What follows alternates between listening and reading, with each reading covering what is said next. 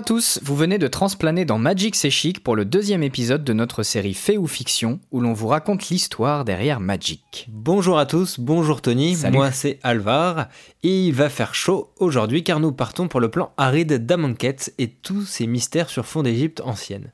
Avant de rentrer dans le vif du sujet, on vous rappelle quand même qu'Amonkhet c'est la 74e édition de Magic, rien que ça, Ouais. sorti le 28 avril 2017, et c'est un set qui a été développé avec une approche descendante, pour reprendre les termes techniques, ce qui veut dire que les mécaniques qu'on y trouve ont été élaborées pour coller parfaitement à l'histoire et à l'ambiance. C'est important car certains sets sont construits dans le sens inverse, c'est-à-dire avec une histoire appliquée sur des mécaniques qui ont été pensées en amont. Et au fil de cette émission, vous comprendrez donc mieux les cartes avec lesquelles vous jouez en ce moment. Préparez vos bagages et on part pour Amonkhet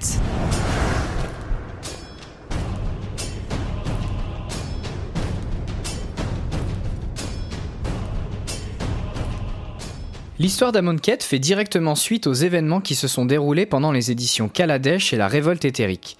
Les sentinelles Nissa, Chandra, Liliana, Jace et Gideon viennent d'apprendre, suite à un combat contre le Planeswalker Tézéret, que Nicole Bolas avait pour but de dérober un portail planaire de Kaladesh pour s'en servir à des fins inconnues mais probablement néfastes. D'ailleurs, pour ceux qui veulent connaître tous les détails à propos de Kaladesh et Nicole Bolas, n'hésitez pas à écouter notre tout premier podcast sur la révolte éthérique, ainsi que le premier épisode de Fait ou Fiction, dans lequel on vous raconte euh, les, les péripéties de notre grand dragon méchant préféré. Et d'ailleurs, vous avez été beaucoup à réagir à ce podcast, euh, des réactions euh, très positives, donc on vous remercie. C'est Merci beaucoup, Leur ouais. série qui a le mieux marché. Vous avez été des milliers entre les vidéos qu'on a mis sur Facebook euh, et sur YouTube. On, on l'a fait en deux fois en fait. euh, Voilà, vous avez été très très nombreux à, à l'avoir vu. Donc on continue. Et là, on vous débriefe toute l'histoire d'Amonkhet qui est, qui est sortie en fait tous les mercredis Depuis pas mal de semaines, ouais. depuis euh, quasiment oui, la sortie de- du bloc. Euh, donc euh, chaque mercredi, vous avez une histoire qui est assez longue et nous, on va vous débriefer tout ça en version raccourcie pour que vous soyez à jour dans ce qui se passe prochainement avec l'heure, l'âge de la destruction, Hour of Devastation en anglais, le- la prochaine extension d'Amonkhet. Absolument. Et on commence tout de suite. On était donc resté avec euh, nos héros les sentinelles, qui, malgré les mises en garde d'Ajani sur la puissance de Nicole Bolas, décident de transplaner tête baissée vers le monde où se terre le plus redoutable des dragons pour l'affronter. Rien que ça. Liliana, ayant déjà visité le plan il y a bien longtemps, sert de guide à nos autres Planeswalkers à travers les éternités aveugles pour arriver à bon port.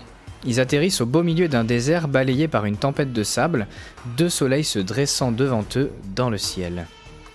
Les sentinelles, surprises par ce climat peu accueillant, s'abritent de la tempête tant bien que mal, le temps de repérer un immense monument au loin, représentant les cornes de Nicole Bolas, vers lesquelles elles décident de se diriger.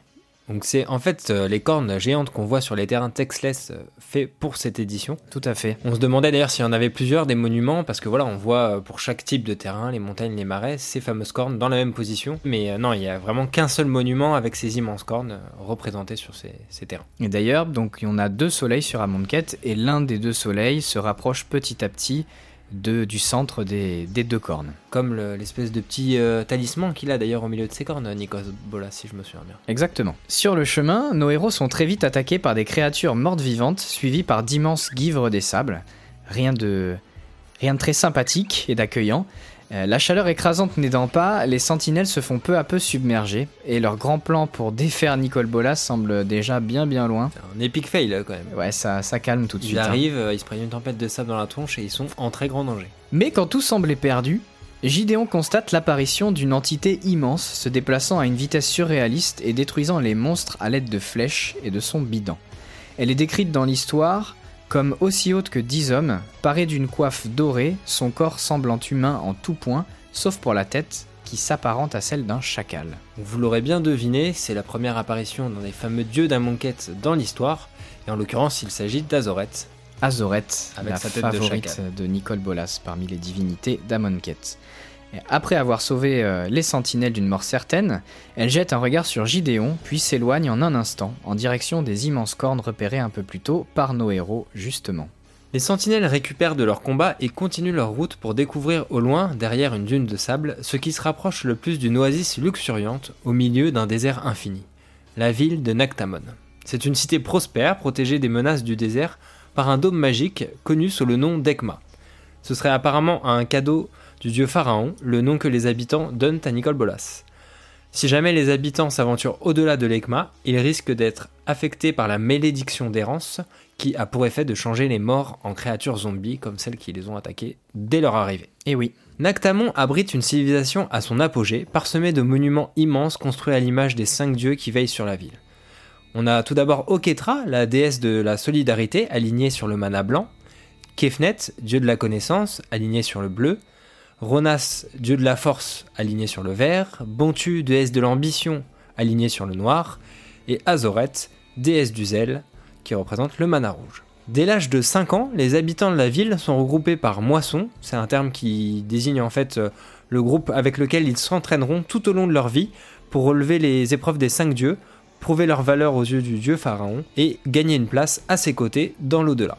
À chaque épreuve réussie, les adeptes obtiennent donc un nouveau cartouche à porter autour de leur cou pour préserver leur force vitale quand ils passeront le portail vers l'au-delà. C'est donc les cartes qu'on retrouve dans, dans un qui sont des enchantements. Tout à fait dotés du sous-type cartouche, un nouveau euh, qui a été créé par l'occasion et dont on vous parlait euh, dans l'analyse des cartes d'Amon Quête, euh, sont censés s'aligner en fait. Euh, si ça vous intéresse, allez voir. Euh, les dessins des différentes cartouches se suivent. Et on continue avec les épreuves des, des 5 dieux justement qui sont sans pitié et ceux qui ne se sont pas assez entraînés meurent généralement dans d'atroces circonstances. Leurs corps sont ensuite emmenés vers les salles d'embaumement où ils seront préparés pour devenir des momies qui s'occuperont des tâches courantes dans la ville, comme faire le ménage, apporter la nourriture. Et d'ailleurs, à un moment, il y a les sentinelles qui se font apporter leur petit déjeuner par des momies, Justement, et alors là, elle pète tout un câble parce que il y a des zombies qui rentrent dans leur chambre un peu comme ça soudainement et ça, leur fait un peu bizarre. Et c'est donc dans cette ville si particulière que les sentinelles se dirigent en traversant l'Ekma pour y faire la rencontre des premiers citoyens en se faisant passer pour des résidents d'un quartier éloigné. Cette scène est d'ailleurs décrite sur une carte qui s'appelle l'accès aux merveilles, un rituel bleu où on voit Jace donc euh, grâce à ses pouvoirs qui permet de faire une entrée dans le, fameux dôme de l'Ekma pour y faire passer euh, tous ses petits copains. Et vu qu'ils n'ont pas le même accoutrement que les gens de la ville de Nactamon, Jace va aussi utiliser ses pouvoirs psychiques pour lire en fait dans l'esprit des premières personnes euh, qu'il rencontre pour essayer de se faire passer pour des gens venus d'un petit peu plus loin. En discutant avec les, les, gens, justement, ils se rendent compte que Nicole Bolas est pour le moment absent, mais que les habitants qui le vénèrent attendent son retour depuis des générations afin qu'ils jugent de leur valeur. C'est d'ailleurs le second soleil d'Amonkhet qui fait office de décompte, puisque quand il arrivera au centre des immenses cornes, le dieu pharaon fera son entrée en scène. En attendant, tous les habitants s'entraînent sans relâche pour relever les épreuves des cinq dieux, laissant les autres tâches quotidiennes aux momies, comme on vous l'a expliqué, et les sentinelles font ensuite la rencontre d'Oketra, la déesse blanche à tête de chat. Sa présence submerge tout de suite de paix et d'amour tous ceux qui croisent son chemin, notamment les sentinelles, mais surtout Gideon qui tombe complètement dingue d'adoration devant cette divinité qui semble si différent des dieux cruels qu'il a côtoyés euh, sur Terros. Il la regarde notamment euh, s'agenouiller auprès du peuple, qui, est une chose vraiment inimaginable pour lui euh, en fonction de ce qu'il a vu déjà sur, sur son plan d'origine. Et il va peu à peu retrouver la, la foi dans les dieux. Après s'être installés dans leur quartier temporaire, les sentinelles sont témoins d'une situation un peu surprenante. Une femme se fait arrêter après avoir crié que les dieux et les épreuves ne sont que mensonges et que le retour du dieu pharaon apportera la dévastation. Pour éviter de gâcher leur couverture, cependant, ils décident de ne pas intervenir et d'enquêter dès le lendemain. Pendant que les autres dorment, la première nuit, Gideon retourne voir Oketra, la déesse, dans l'espoir de trouver des réponses et de restaurer sa foi. Pendant que Gideon vit cette nouvelle grande histoire d'amour, Chacune des sentinelles vit un peu ses propres aventures euh, de son côté. Et alors, on va avoir un passage avec euh, Nissa et Chandra. Parce qu'en fait, durant son sommeil, Nissa euh, entre en contact physique, même psychique, avec le plan d'Amonkhet. Elle se réveille brusquement après avoir appris que ce monde était jadis vivant et que Nicole Bolas l'a corrompu. Autrefois, le plan préservait l'âme des défunts et leurs dépouilles, mais que tout a été altéré suite aux agissements du dragon elle arrive à percevoir ça en fait en se connectant un peu euh, inconsciemment, donc dans ses rêves, euh, au lignée euh, du plan, comme elle le fait un peu dans chaque, chaque édition, chaque bloc. voilà, elle a toujours cette connexion très spéciale avec, on va dire, la, Terre. Le monde, ouais. Et le, monde dans lequel elle, elle, transplane. Nissa et Chandra partent donc enquêter en ville suite à ça, et elles inspectent différents monuments et s'aperçoivent que les hiéroglyphes inscrits un peu partout et représentant les cornes de Nicole Bolas sont plus récents que ceux qui racontent l'histoire originelle du plan. Pour info, on part d'un postulat de base euh, à la fin de Kaladesh qui dit que Nicole Bolas avait créé de toutes pièces le plan d'Amonkhet. Mais cela confirme justement la crainte que Nissa s'était faite dans la nuit, c'est que Bolas n'est sur Amonkhet que depuis une dizaine d'années et aurait utilisé sa magie pour pervertir le plan à son image. Donc là, grosse révélation, en fait, Nicole Boas n'a pas créé le plan, comme on le croyait initialement. Elle découvre également des inscriptions illustrant huit divinités zoocéphales. Trois dieux auraient donc disparu avec l'arrivée de Bolas sur le plan. Plus loin, sur leur route, elle croise Gideon en compagnie de la déesse Oketra. Nissa en profite pour lui demander ce que sont devenus les trois autres dieux, et Oketra lui répond qu'elle n'a aucun souvenir d'avant. Souhaitant obtenir des réponses, Nissa part à la rencontre de Kefnet, le dieu de la connaissance. C'est à ce moment que Gideon avoue à ses compagnons qu'il compte passer les épreuves des dieux encore une fois, pour euh, essayer de retrouver la, foi.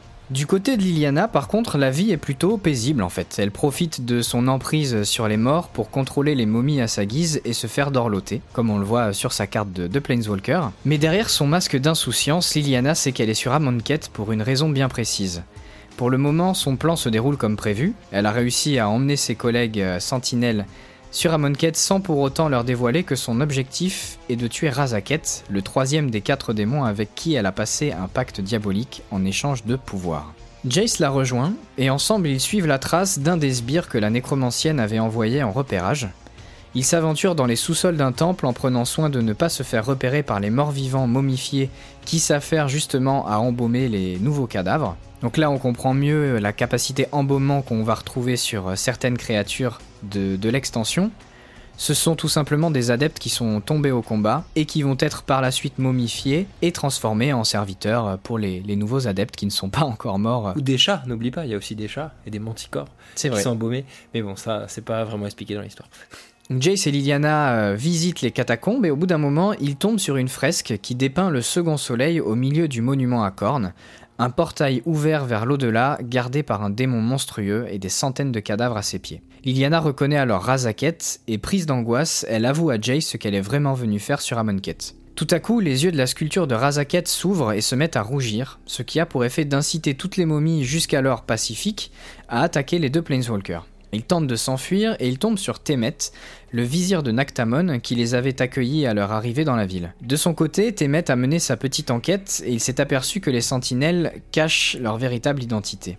Liliana gagne du temps en disant à Temet que son dieu pharaon euh, c'est un peu un pauvre type finalement, ce qui l'énerve, mais ça permet à Jace de manipuler l'esprit de Temet euh, en un instant pour qu'il puisse s'enfuir en courant, tout simplement.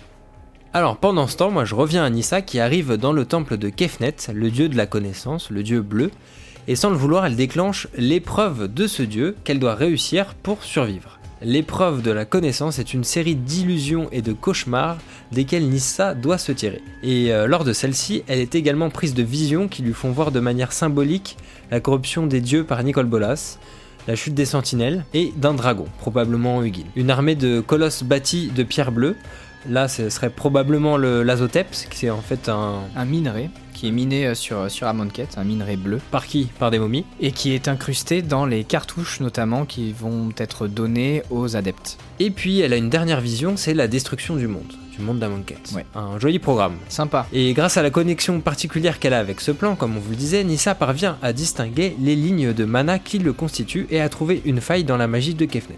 Elle réussit à lancer un sort odieux lui aussi étant constitué de lignes mana, alors qu'il s'apprête à faire voler l'esprit de Nissa en éclats, le sort de l'animiste, une sorte de contrôle de l'esprit, lui fait changer d'avis, d'où euh, une Nissa qui est maintenant verte et bleue en fait. Absolument. Elle est enfin sauve et réussit l'épreuve de la connaissance. Du côté de l'histoire, justement, la, nouvelle couleur bleue qui est apportée à la carte de Planeswalker Nissa, ça s'explique par deux choses. La première, c'est qu'elle a tout simplement réussi l'épreuve de la connaissance, donc l'épreuve du dieu bleu, mais aussi parce qu'elle lance un sort de contrôle d'esprit, qui est à la base un sort bleu, tout simplement.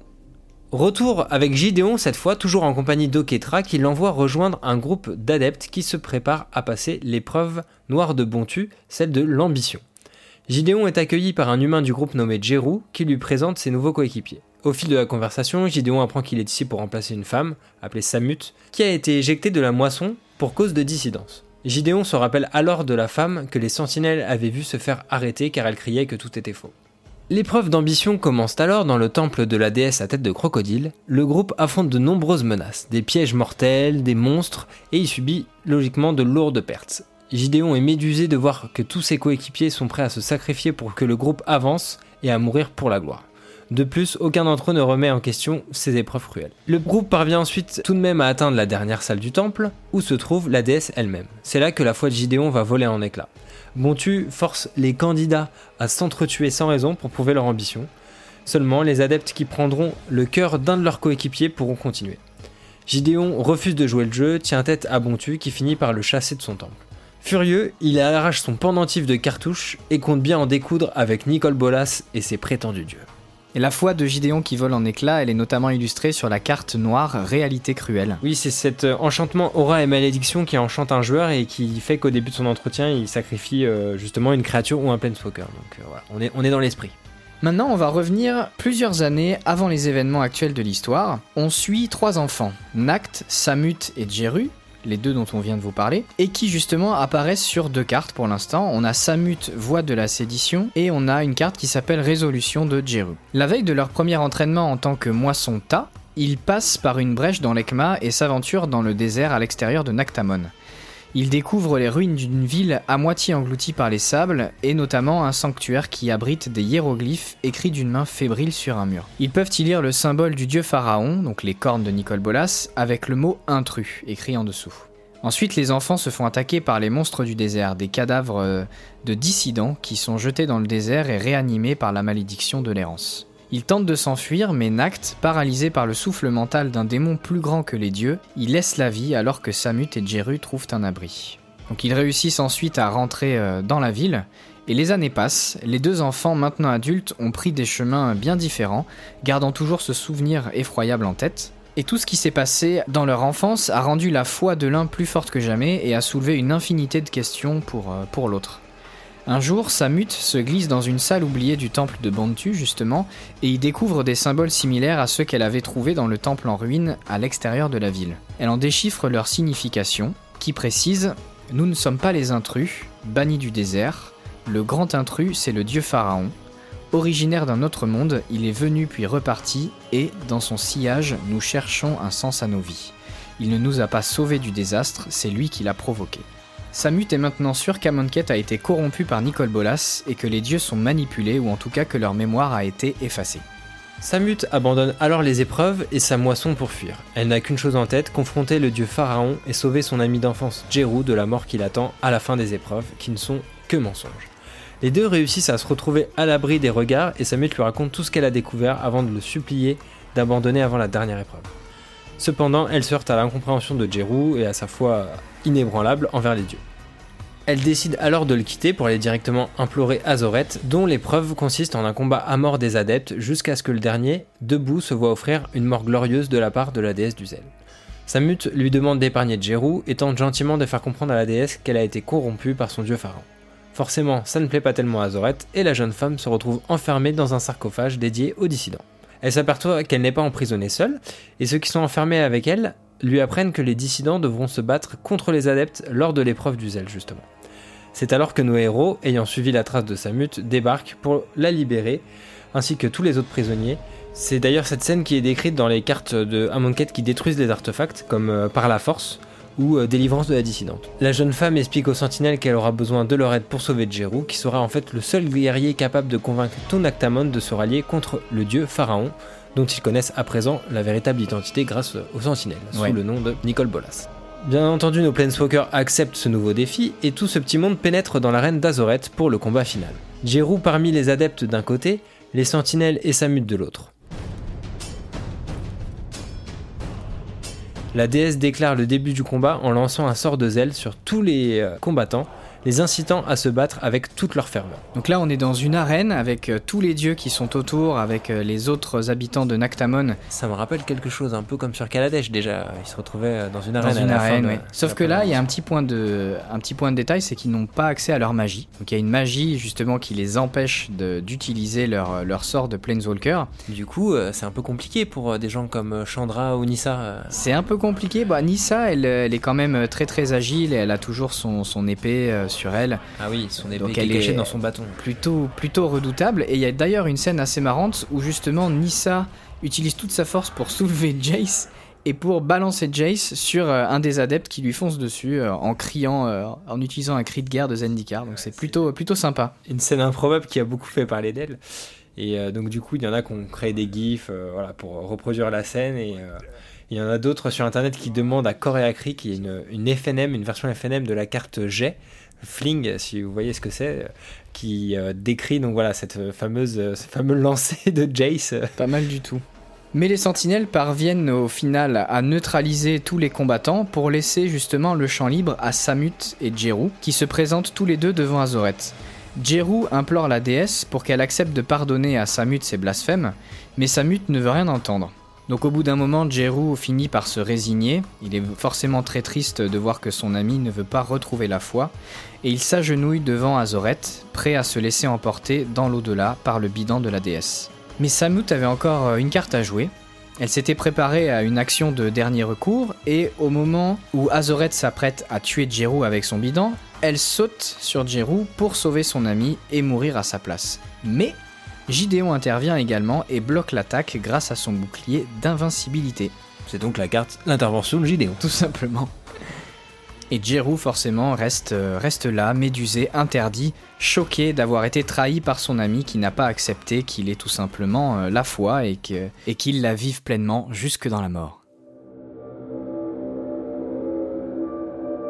C'est alors qu'un gros bourdonnement se fait entendre et tout le monde constate que la pénombre euh, s'installe peu à peu dans, l'arène, dans le stade, étant donné que le second soleil passe derrière le monument à cornes et projette son ombre sur la ville de Nactamon. C'est donc la grande prophétie du dieu pharaon qui commence à se réaliser, qui raconte que la porte s'ouvrirait quand le second soleil se serait entièrement couché entre les cornes, réalisant la promesse du dieu pharaon.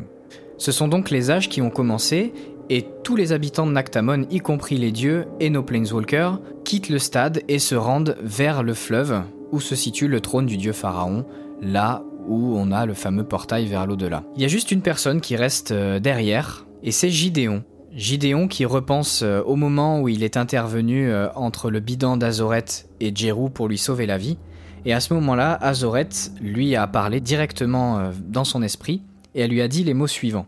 Je ne suis ni le premier ni le dernier immortel que tu croises. Maudit est celui qui oublie son passé, et sache-le, je vois ta mort, Kitéon Yora, car tu n'es pas un dieu. Kitéon Yora est effectivement son premier nom qu'on découvrait à l'occasion de Magic Origins, euh, le nom qu'il portait sur euh, Theros avant de transplaner sur Bant où en fait euh, les chevaliers qui l'ont recueilli euh, ne comprenaient pas la, la prononciation de son prénom et donc l'ont appelé Gideon un peu par accident et c'est un- une appellation qu'il a, qu'il a lui-même adoptée. Voilà. Et c'est sur ces événements que l'histoire d'Amonkhet se clôture. Déjà. Déjà, ça passe vite, et euh, donc d'ici quelques semaines maintenant, on aura les premières histoires de l'âge de la destruction qui vont commencer, mais pour le coup, euh, c'est pas super bonne ambiance pour l'instant. Bah, normalement, ouais, nos sentinelles vont enfin prendre cher, surtout avec ce sort funeste euh, qui semble être annoncé pour Gideon. Mais voilà, c'est un truc qu'on avait un peu prévu, on va dire. On en parlait dans les podcasts précédents, si vous nous aviez écouté. Mais euh, maintenant, ça semble tellement prévisible qu'ils vont peut-être nous réserver une surprise et peut-être que ça sera une autre mort. Mais en tout cas, j'espère vraiment que quelqu'un va mourir histoire de, de faire un peu bouger Un les peu de rebondissement, ouais, pourquoi pas. Et alors moi, il y a quand même une question que je me pose, Tony. Dans cette histoire euh, de Amonkhet, il n'y a pas toutes les épreuves qui sont décrites. Non. Pas celle des cinq dieux. Euh, tu sais quelle est l'épreuve du dieu blanc, par exemple, celle d'Oketra? L'épreuve d'Oketra, c'est la première épreuve que les adeptes doivent surmonter, c'est l'épreuve de solidarité, dans laquelle en fait ils sont dans un monument, ils ont l'obélisque qu'ils ont construite dans leur enfance qu'ils doivent protéger, et de l'autre côté de la pièce, Oketra va tirer une des flèches de son arc, et ils vont devoir à la fois protéger leur obélisque tout en allant chercher la flèche qui est à l'autre bout de la pièce, et en survivant parce que forcément il va y avoir euh, des monstres, des momies, euh, des anges, et ils vont devoir travailler de concert pour surmonter cette épreuve de solidarité. Très bien. Et il y a celle du dieu vert également. L'épreuve de Rona, c'est l'épreuve de force, et les adeptes doivent traverser une jungle en passant notamment par des ronces. Le détail, c'est que les ronces, elles sont empoisonnées. Ça, t'empêche d'utiliser ta magie. Donc c'est vraiment une épreuve 100% physique pour le coup. Et une fois arrivés à un certain endroit dans la jungle, Ronas les accueille et leur précise qu'ils vont devoir continuer pour aller chercher l'antidote. Et l'antidote, c'est une des écailles d'un basilic qui est au milieu de la jungle, donc un gros, un gros monstre pas beau à aller tuer. Donc ils doivent euh, aller chercher cet euh, antidote, se soigner et continuer euh, pour traverser la jungle et sortir de l'épreuve. Merci pour euh, cette info, mais euh, d'ailleurs, Ronas, il est pas du tout dans le- dans l'histoire au final. On le voit pas plus que ça, non. Ouais, c'est le dieu le plus effacé, en tout cas pour l'instant. Et après, on risque de voir donc réapparaître peut-être les trois dieux disparus. Mais moi, ça me semble étrange parce que généralement, quand ils font un cycle dans Magic, il faut que ça corresponde à chaque couleur ou chaque combinaison de couleurs. Donc avec trois dieux, je vois pas comment c'est possible. En tout cas, on espère qu'on sera agréablement surpris par ces cartes de dieux si elles existent. Et on a aussi d'autres cartes qu'on aimerait, enfin qu'on va sûrement voir. Dans tous les cas, ça va être euh, la carte Nicole Bolas, tout simplement. Peut-être euh, ces lieutenants qui reviendront avec lui. Et euh, Razaket, le, démon de Liliana. Et puis il y a aussi Jero qui s'avère être un personnage essentiel dans l'histoire, qui n'a pas eu de carte. Si Samut en a, déjà eu la sienne, là on, on attend la carte de, de oui. Alors, est-ce qu'il pourrait être sous forme de Planeswalker, comme on a déjà eu avant, euh, évolué euh, Parce qu'une théorie qu'on avait euh, lancée précédemment, c'était qu'en fait, toutes ces épreuves, au final, c'était pour déclencher l'étincelle de Planeswalker. Des adeptes, et que Nicole Bolas puisse ensuite arriver et récolter tout ça pour avoir encore plus de pouvoir. C'est ce, qui, ce qui tournait un peu sur Internet, oui. Mais on n'a aucun indice dans ce sens-là au final. Non, il n'y a pas de preuve pour l'instant, donc on verra, on verra ce qui se passe. Je suis pas sûr que Jero soit, soit un Planeswalker. En tout cas, il n'y a rien pour l'instant qui, qui le décrit comme euh, se trouvant de nouvelles capacités ou quoi que ce soit. Mais bon, on verra bien. Et puis pour la petite anecdote, il y a eu un mini scandale, si je puis dire, euh, parce qu'en fait, il y a une version de l'histoire qui a été changée euh, lors de la parution euh, de, en l'occurrence, le passage avec Nissa et Chandra qui vont visiter la ville après avoir rêvé du monde complètement corrompu par Nicole Bolas, mon quête. Il y a une espèce de sous-entendu à un moment où en fait Nissa se fait plus ou moins draguer par Chandra. Oui, ils ont changé une ligne de texte en anglais qui était vraiment pleine de sous-entendus où Chandra demandait à Nissa si elle était prête à aller plus loin que l'amitié de manière générale et Nissa, euh, qui comprend pas spécialement le sous-entendu, lui répond tout simplement euh, non. L'amitié pour l'instant c'est très bien. Donc Chandra était un peu, un peu dégoûté à ce moment-là. Donc on repart un peu sur le triangle amoureux. Euh, Chandra Gideon, Chandra Nissa, à voir ce qui, ce qui suit. Mais au final, ouais, ça avance pas du tout, surtout qu'ils ont mis à jour cette version et il y en a qui ont un peu râlé parce que, effectivement, ils avaient enlevé cette référence, on va dire, lesbienne dans leur histoire. Après, je pense pas que Wizard soit vraiment euh, contre ce genre de choses, puisqu'ils ont quand même mis en avant dans un de leurs produits Commander euh, l'année dernière, pour euh, la sortie de Commander 2016, un couple gay quand même, ce qui est assez Tout à fait, Non, je pense pas que c'est contre, contre ce mouvement, mais c'est juste pour garder un peu plus de sous-entendus, je pense, et pas exprimer clairement certaines choses, pour garder un peu plus de, de rebondissement pour la suite sûrement. Ce sera tout pour un manquette, en tout cas pour le moment les histoires donc de l'âge de la destruction arrivent bientôt et comme d'habitude, on va compiler tout ça à la fin et on, on débriefera avec vous, bien entendu. Et d'ici là, on va aussi se pencher euh, sur euh, certains personnages donc récurrents de, la storyline de Magic. On va normalement faire un nouveau euh, fait ou fiction sur Jace. Ouais, ce sera le premier de la série. Parce que c'est quand même un peu l'emblème des Sentinelles, l'étendard de Magic. Et je sais que vous êtes nombreux à l'apprécier, donc voilà, certains d'entre vous nous ont demandé, on, fait nos recherches sur Jace. Et on vous partagera tout ça. Et puis après, d'autres séries arrivent, sur le DH notamment. On va débriefer le DTC qui a eu lieu à Rouen il y a quelques semaines. Et puis, comme d'habitude, euh, on parlera des, dernières news et euh, des dernières évolutions du metagame en standard et en moderne avec vous. D'ici là, n'hésitez pas à vous abonner à notre chaîne YouTube, mais vous pouvez aussi nous retrouver sur Facebook, Magic C'est Chic également, où on partage euh, tous les jours des news, des anecdotes, des trucs sympas pour vous faire patienter jusqu'à la prochaine émission. Merci de nous avoir écoutés et à très bientôt. Merci, salut